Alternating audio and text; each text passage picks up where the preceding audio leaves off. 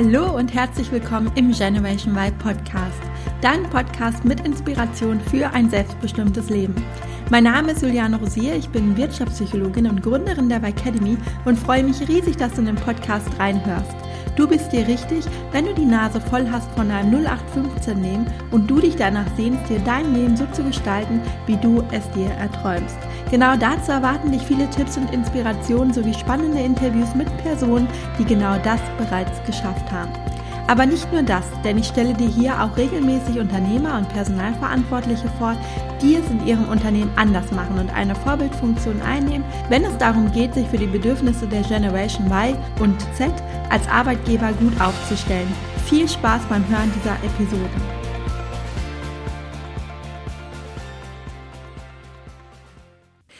Hallo zu einer neuen Folge. In dieser Folge geht es um das Thema Bewerben und insbesondere den Frust, den wir damit verbunden manchmal erleben können. Du erfährst in dieser Folge, welche Faktoren zum Bewerbungsfrust führen können und wie du es schaffst, das Frustpotenzial insgesamt zu verringern, auch wenn du es natürlich nie ganz ausschließen kannst, denn es gibt Faktoren, für die bist du selbst verantwortlich und aber auch andere, die du eben nicht in der Hand hast. Am Ende der Folge habe ich auch noch eine kleine Überraschung für dich. Dranbleiben lohnt sich also auf jeden Fall. Viel Spaß jetzt beim Hören dieser Folge. Ich glaube, ich lehne mich nicht zu weit aus dem Fenster, wenn ich sage, dass jeder, der sich schon einmal in einer Bewerbungsphase befand, dabei auch schon mal gefrustet war. Ich habe vor ein paar Tagen auf meinem Instagram-Profil eine Umfrage gemacht, was die skurrilsten Erfahrungen im Bewerbungsprozess meiner Follower waren und da kamen schon echt merkwürdige Erfahrungen zum Vorschein. Wenn du mir bei Instagram folgst, hast du vielleicht die ein oder andere Story mitbekommen. Falls nicht, äh, ist das natürlich auch gar kein Problem, denn ich werde die ein oder andere Story auch heute mit dir teilen. Die Frage, die erstmal wichtig für dich ist, woher kommt dieser Frust und kann ich diesen beeinflussen? Denn der Bewerbungsfrust kann erst einmal von ganz verschiedenen Seiten ausgehen. Du kannst von deiner eigenen Performance gefrustet sein, also ja, dass du einfach zu wenig Erfolg hast im Bewerbungsprozess. Du kannst aber natürlich auch von dem Verhalten des Unternehmens gefrustet sein und aber auch in die andere Richtung. Du kannst auch dafür sorgen, dass das Unternehmen gefrustet von dir ist.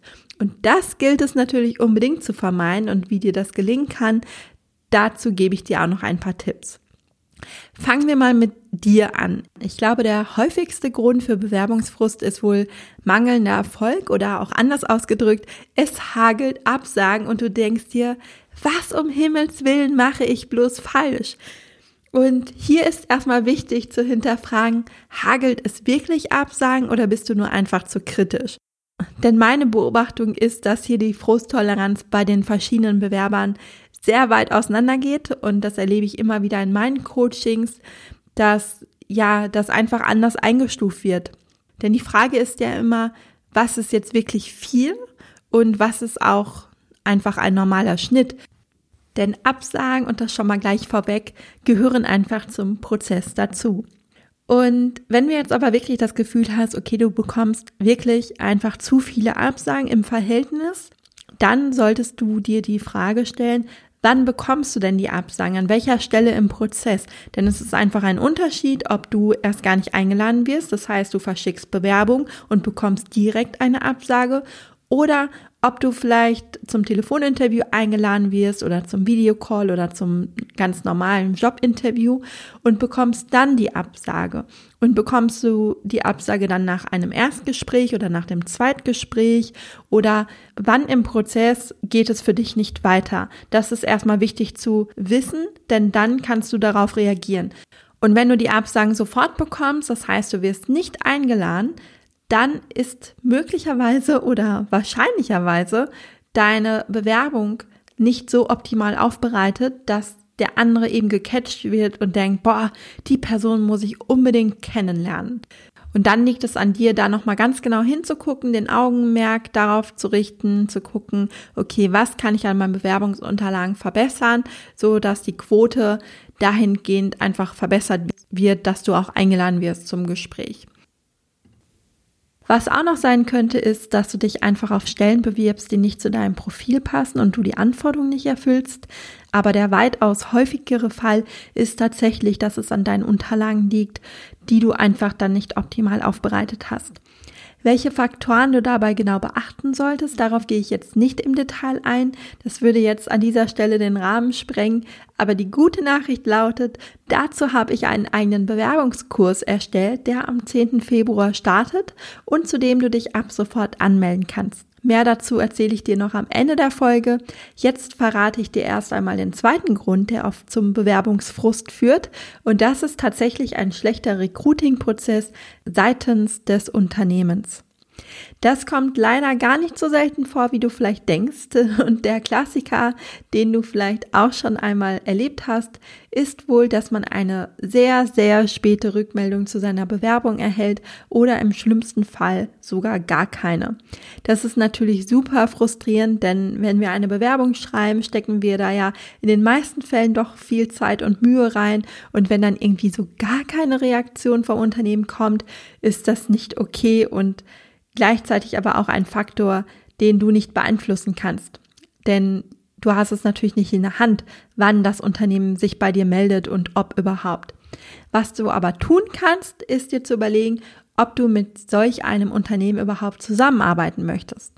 Das gleiche gilt für schlecht geführte Vorstellungsgespräche und glaub mir, ich habe da schon super viele Geschichten von meinen Klienten gehört und natürlich auch meine eigenen Erfahrungen damals gesammelt und ja, was soll ich sagen? Da kann man manchmal eigentlich nur noch den Kopf schütteln, was man im Bewerbungsprozess alles so erleben kann.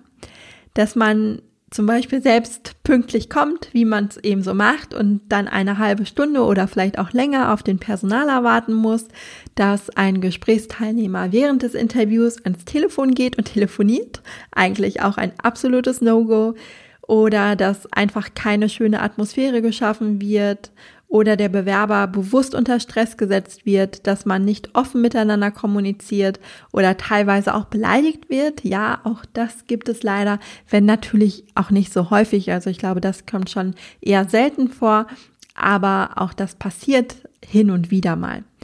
Und hierzu möchte ich dir deshalb auch noch einen Tipp mit auf den Weg geben. Du musst dir natürlich auch nicht alles gefallen lassen im Gespräch. Denn auch als Bewerber oder Bewerberin darfst du das Gespräch vorzeitig beenden, wenn du merkst, dass es zu nichts führt oder das Gespräch nicht professionell geführt wird.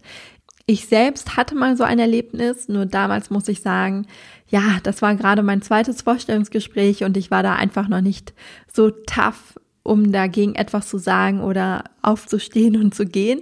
Heute will ich das definitiv anders machen und höflich, aber bestimmt sagen, dass ich das Gespräch nicht weiterführen möchte. Aber damals war ich einfach noch nicht so weit und ich bin zitternd da rausgegangen und sobald ich im Auto saß, äh, liefen mir auch die Tränen runter und rückblickend würde ich mir das heute definitiv nicht mehr bieten lassen.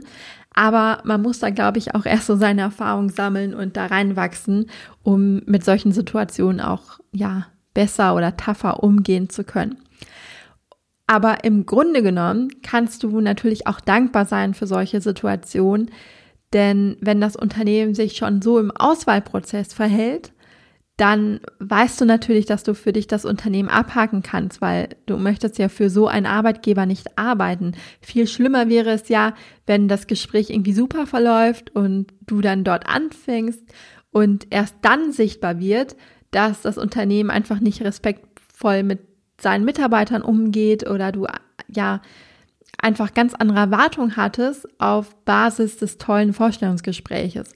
Und deswegen, ich sage auch immer, ein Vorstellungsgespräch, da wirst ja nicht nur du geprüft, sondern es ist eine Prüfung von beiden Seiten. Auch du darfst ja danach entscheiden, möchte ich da überhaupt arbeiten? Hat mir das Gespräch überhaupt gefallen oder kann ich mir das überhaupt nicht vorstellen, da anzufangen?